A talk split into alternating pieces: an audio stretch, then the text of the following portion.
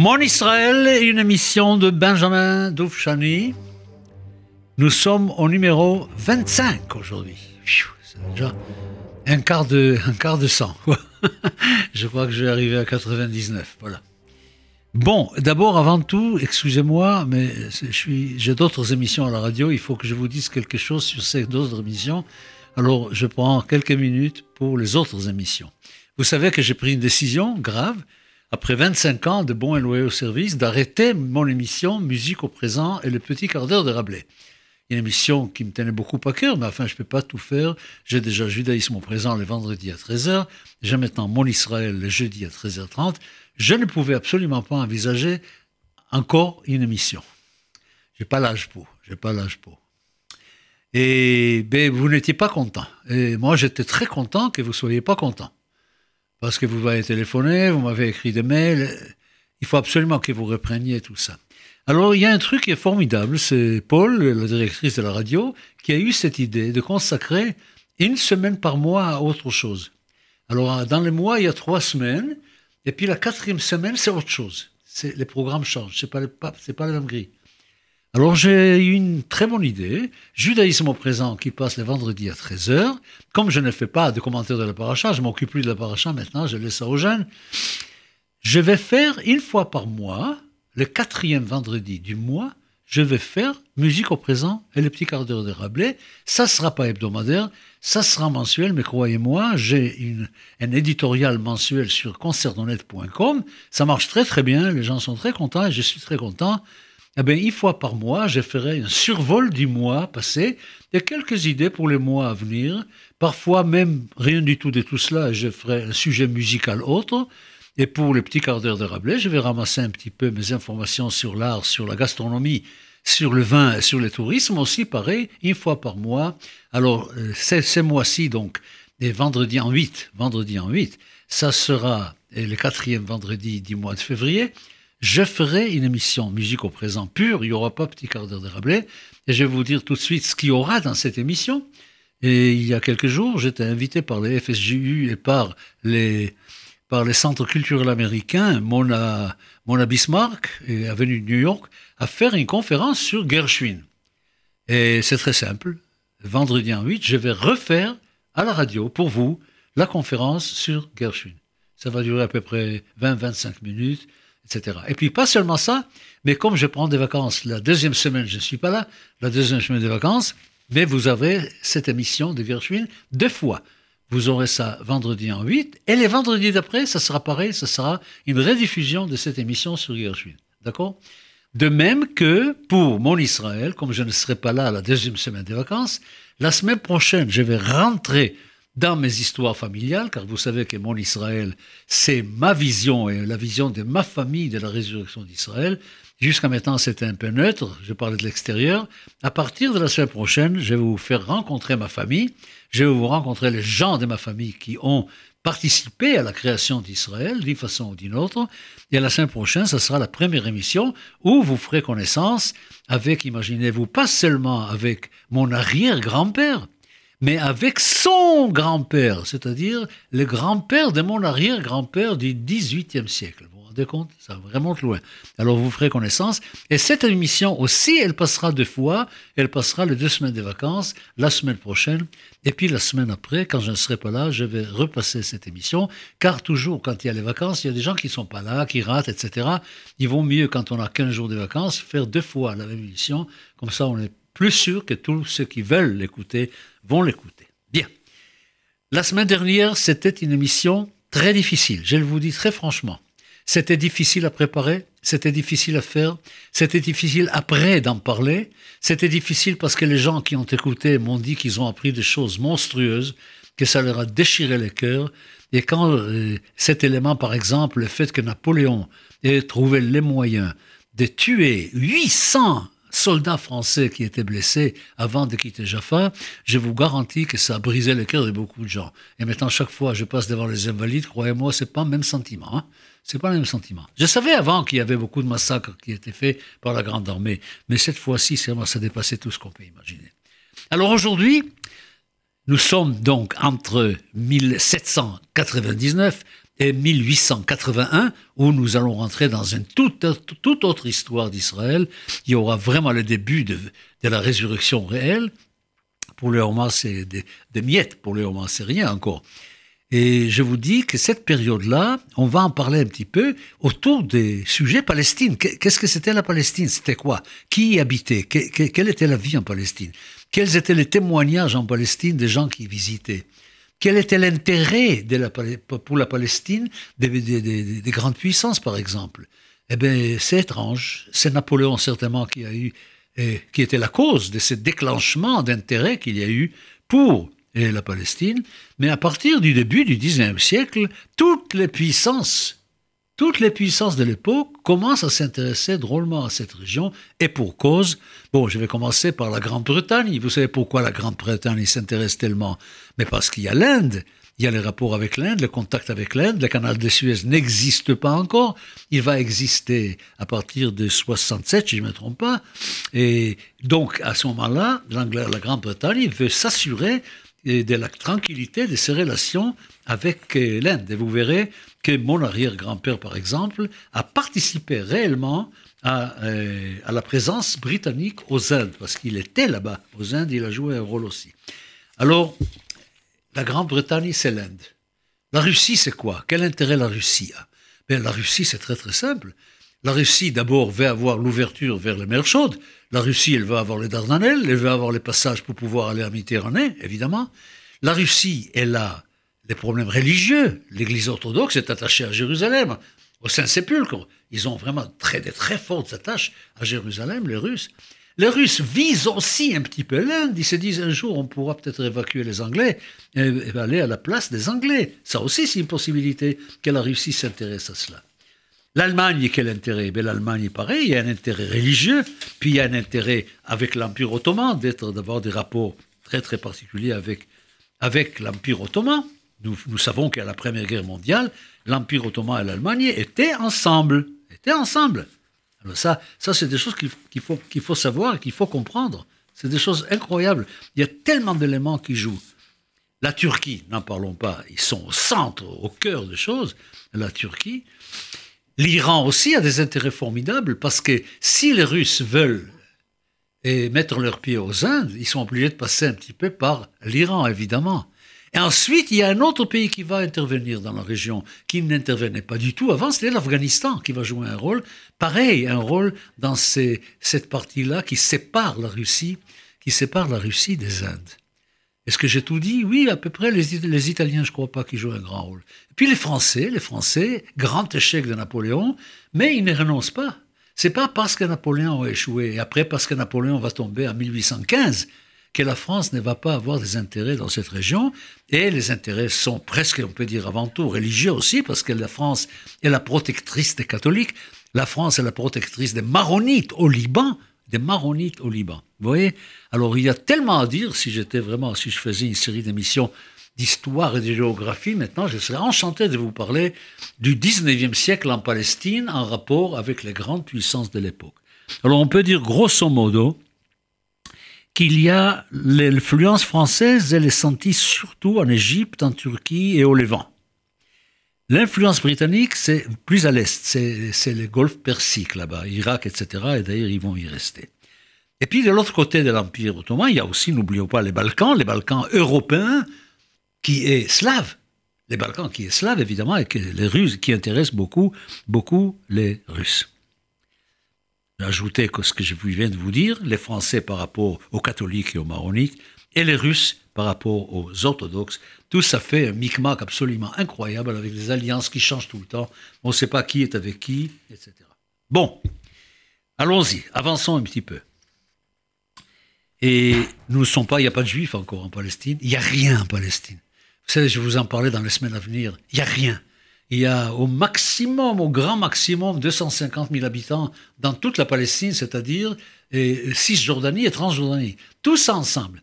Il n'y a évidemment pas de pays qui s'appelle Palestine.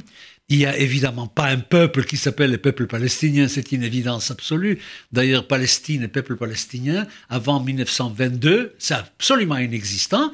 Et attention, à partir de 1922, c'est-à-dire à partir du début du mandat britannique sur la Palestine, Palestine, c'est juif et arabe.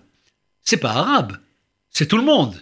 Palestine, c'est tout le monde. C'est nous et eux. Moi, je suis un Palestinien. Je peux vous dire que je suis né, j'ai une carte, j'ai un acte de naissance palestinien, j'ai eu une carte d'identité palestinienne, j'ai eu un passeport palestinien.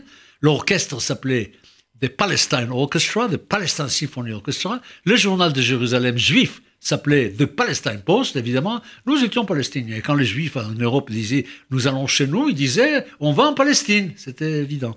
Nous avons commis une énorme erreur, permettez-moi une petit, petite digression un peu politique, nous avons commis une énorme, énorme erreur de laisser le nom Palestine et Palestinien aux Arabes. C'était une énorme, énorme erreur. Parce que pour les communs des mortels, les Kidam, qui habitent quelque part en Asie ou en Amérique du Sud, etc., il dit comment s'appellent ces pays?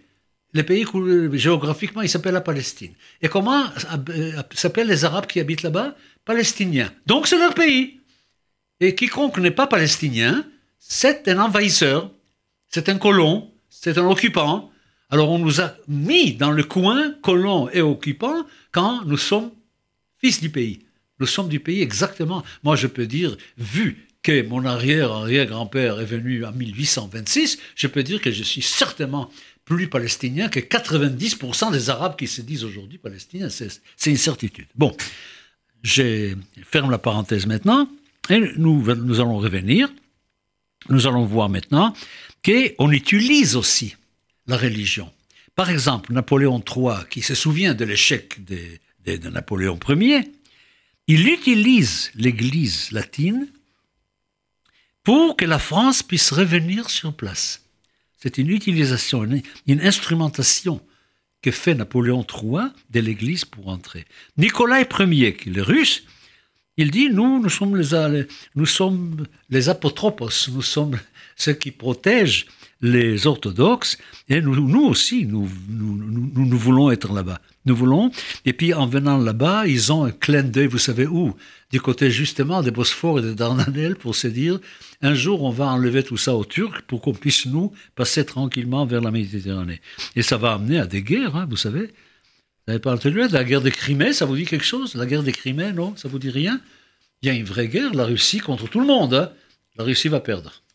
La Russie va perdre. Bon, mais tout le monde est contre la Russie. La Turquie, la France, l'Angleterre, tout le monde va agir contre la Russie dans cette guerre de Crimée. Tout ça par la peur que les Russes s'approchent trop de la Méditerranée. Ensuite, il y aura, évidemment, une guerre entre les Russes et la Turquie, carrément. Ça se passera à la fin de notre période, 1877-1878.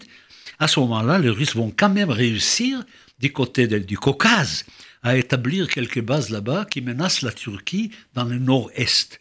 Donc, ils se sentent un peu plus là-bas. Dans le Levant, la France a une position assez bonne. L'autonomie du Mont-Liban maronite, évidemment, la France défend toujours ça. D'ailleurs, quand on a créé la Syrie, les mandats sur la Syrie, vous savez que la France a insisté beaucoup pour détacher le Liban de la Syrie, ce que la Syrie n'a jamais admis. Et vous savez qu'il n'y a jamais eu d'ambassade syrienne à Beyrouth, parce que les Syriens ne voulaient pas reconnaître que le Liban n'est pas de la Syrie. Hein. C'est très intéressant ça aussi. Les Anglais, qu'est-ce qu'ils essayent à ce moment-là? Vous savez ce qu'ils essayent? Ils essayent d'amadouer les Druzes les Anglais contre les Français. Par contre, les Anglais, là où ils vont réussir absolument parfaitement bien, c'est de chasser les Français de l'Égypte. Et après, quand il y aura le canal de Suez, après 1867, après le canal de Suez, alors là, à ce moment-là, les Anglais, ils sont maîtres là-bas sur l'Égypte. Ils sont les maîtres de l'Égypte et c'est fini. C'est très bon pour nous. J'ai dit pourquoi je vous raconte tout ça? Évidemment, parce que c'est très bon pour nous, le fait que l'Angleterre soit présente en Égypte, permettra, pendant la guerre 14-18, à l'armée britannique d'être sur place pour pouvoir monter les Sinaï et monter la Palestine, pour conquérir la Palestine, pour, pour écraser l'Empire ottoman et pour pouvoir prendre les mandats sur la Palestine, qui aurait dû être l'ouverture de l'État juif sur toute la Palestine. Ça, c'était l'engagement britannique au départ. Nous savons très bien que la perfide Ali Albion n'a pas rempli ses obligations dans ce sens-là, et voilà. Autre chose très intéressante, un peu à côté, que la guerre entre la Russie et la Turquie va permettre, pendant que les Russes et les Turcs sont occupés à la guerre, va permettre aux Anglais de s'emparer de Chypre. D'où vient la présence anglaise à Chypre? Ça vient à ce moment-là, au 19e, quand les Turcs se battent avec les Russes. À ce moment-là, les Anglais prennent Chiffon. Voilà, belle image. Bon, allons-y en Palestine maintenant. Alors nous pensons, pensons, et on dit toujours, vous savez qu'il y a eu l'Empire ottoman qui était le maître de la Palestine. Ça a commencé il y a 400 ans avant la conquête britannique, c'est-à-dire en 1516, 1517, 1715. Et puis, jusqu'à la conquête par les Anglais. Eh bien, c'est pas vrai. C'est pas vrai. Si on veut maintenant commencer à étudier l'histoire et la géographie de la Palestine, vous allez découvrir des choses intéressantes. Par exemple, qu'un jour, un jour, l'Empire ottoman a nommé un certain Muhammad Ali. Muhammad Ali, souvenez-vous de ce nom Muhammad Ali qui est devenu pacha de, l'Égypte, Péha de l'Égypte. Ça s'est passé en 1805. Cet homme a des ambitions absolument extraordinaires, très ouvert à l'Occident, très ouvert à la modernité. Et qu'est-ce qu'il a dans la tête? Il est très très proche des Français d'ailleurs aussi, hein très proche. Il veut une seule chose, un grand État, un grand État en Égypte, et que l'Égypte retrouve sa place dominante dans cette zone-là. Il veut être au Soudan, il veut être au Hijaz, vous savez ce que c'est le Hijaz? C'est l'Arabie Saoudite, c'est la partie de l'Arabie Saoudite où il y a Mecque et Médine et tout ça, de l'autre côté de la mer, euh, la mer Rouge, qui n'est pas la mer Rouge, vous savez. Est-ce que vous savez que la mer Rouge, c'est pas la mer Rouge? Je vais vous dire comment ça vient tout ça, d'où vient cette erreur? en hébreu, c'est Yam Souf. Savez ce que c'est Souf? Souf, c'est des, plantes comme ça qui poussent, au bord de l'eau. Eh bien, en anglais, ce souffle-là, ça se dit reed. R-E-E-D. R-E-E-D. Et cette mer, en réalité, en anglais, s'appelle The Reed Sea, la mer de Jon. La mer de Jon, Yamsouf, exactement comme en hébreu. Et puis, un jour, de copistes oublient un E et au lieu de marquer The Red Sea, ils écrivent The Red Sea. Les Français enchaînent en traduisant The Red Sea en mer rouge, et nous voilà devant une mer qui est rouge, là où il n'y a absolument pas de rougeur. là où il n'y a rien de rouge, ça devient la mer rouge. comment, on peut commettre des erreurs pareilles? Ça me fait toujours penser que quand nous étions enfants, le rêve de chaque enfant en Israël, c'était d'avoir un corkinette. Corkinette. Ah, maman, veux une corkinette. Qu'est-ce que c'est une corkinette? Mais c'est une trottinette, évidemment. Mais trottinette s'est transformée en corkinette et pour nous, il n'y avait pas de trottinette, il y avait corkinette. Voilà. Bon, revenons aux choses sérieuses.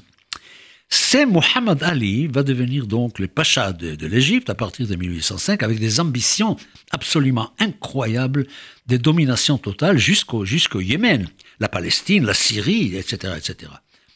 Chypre aussi. Chypre aussi. Et puis il va aller vers Najad, là où il y a les Wahhabites, Saoud, et puis son fils Abdallah. C'est qui sont aujourd'hui en Arabie Saoudite, mais ils étaient déjà là à ce moment-là. Il veut les chasser, il veut prendre leur place. Vous pensez bien qu'il va être menacé mais l'Empire ottoman va être menacé. Brusquement, il y a une entité politique militaire, il monte une belle armée, il monte une vraie belle armée, il monte une marine extraordinaire, et puis à un moment donné, il y a les Grecs qui se révoltent et le sultan Mahmoud II nomme Muhammad Ali comme chef pour écraser la révolte grecque. Et puis l'Égypte devient enfin la puissance militaire du Proche-Orient, qui fait peur à tout le monde, qui fait peur à tout le monde. Mais c'est Muhammad Ali va aller jusqu'où? Il va aller en 1830 1830, nous sommes au début du 19e, il va conquérir la Palestine. Et ce que vous ne savez peut-être pas, c'est intéressant, dès 1830 jusqu'à 1840, la Palestine est dominée par Muhammad Ali, qui est d'origine albanaise, pardon, qui est d'origine albanaise. Il n'est pas turc, il est albanais. Il appartient au Balkan, c'est de là qu'il vient. Et c'est lui qui va dominer sur la Palestine des années 1830 jusqu'à l'année, jusqu'à 1840, il est obligé, on finit par le chasser. Il a un fils, Muhammad Ali a aussi un fils. Ses fils s'appellent Ibrahim, Ibrahim, qui lui est un grand chef de guerre, un vrai, vrai grand chef de guerre. Et il va appliquer ses connaissances militaires sur place, il va vraiment agir beaucoup pour euh, son père.